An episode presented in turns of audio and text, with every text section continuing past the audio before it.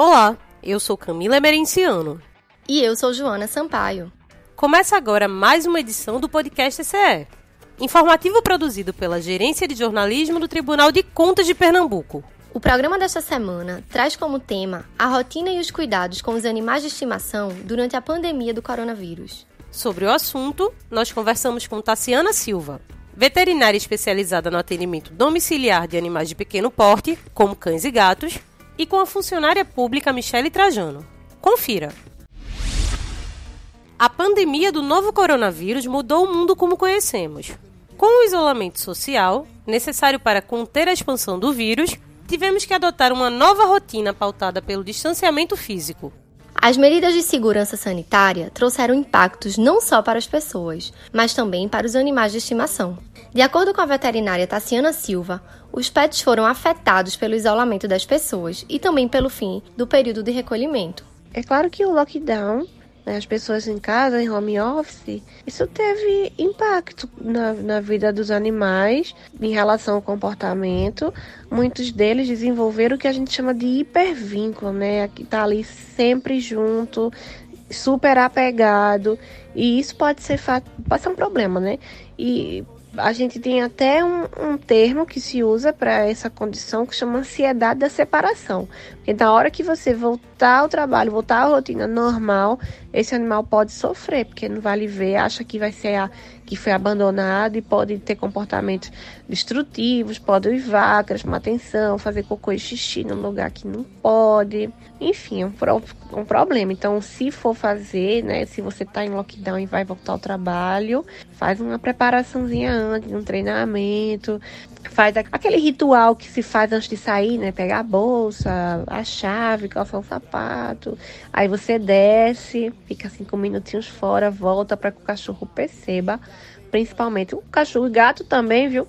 É, perceba que não foi abandonado, né? Ele acha que vai, que vai ser abandonado. Tassiana lembra que, apesar da decretação do lockdown, a demanda por serviços veterinários aumentou no período. No começo do lockdown, do distanciamento social, tudo ficou muito confuso, né? A gente não tinha um protocolo pré-estabelecido. Então as pessoas, as clínicas, os veterinários, os profissionais, eles foram adaptando, né, o serviço, a recepção das clínicas, a forma de, de aguardar, de esperar. Particularmente em relação ao meu serviço, o serviço domiciliar, a gente também passou por algumas mudanças, adotamos alguns protocolos de, de segurança, utilização de EPI, mas a demanda não diminuiu. Pelo contrário, viu? Eu posso dizer que aumentou muito a procura do serviço, porque as pessoas em casa, mais tempo, conseguiram perceber problemas no pet, né? Começou a prestar atenção e perceber problemas é, que antes não tinham percebido, ou então a própria mudança de rotina na casa, a presença de mais pessoas, das crianças o dia inteiro também, foi um fator assim que gerou estresse em alguns animais e que esse estresse foi somatizado em doenças.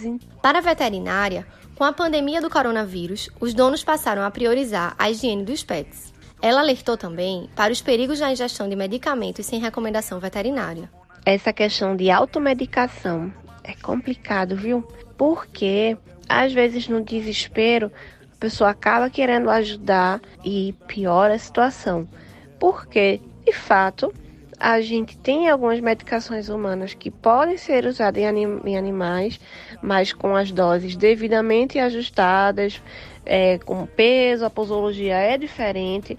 Algumas drogas humanas que podem parecer inofensivas, entendeu? é, são extremamente tóxicas aos animais, podem matar, entendeu? Então, aconselho fortemente a não fazer isso de maneira alguma. A funcionária pública Michele Trajano é dona de Mel, uma cadela da raça Yorkshire. A cachorrinha mudou bastante de comportamento por conta do grande movimento de pessoas dentro de casa durante o período de isolamento social, o que levou a sua dona a tomar a decisão de medicá-la por conta própria. Tem uma cadelinha Mel, de um ano. Ela é uma cadela muito dócil, muito calma, tranquila.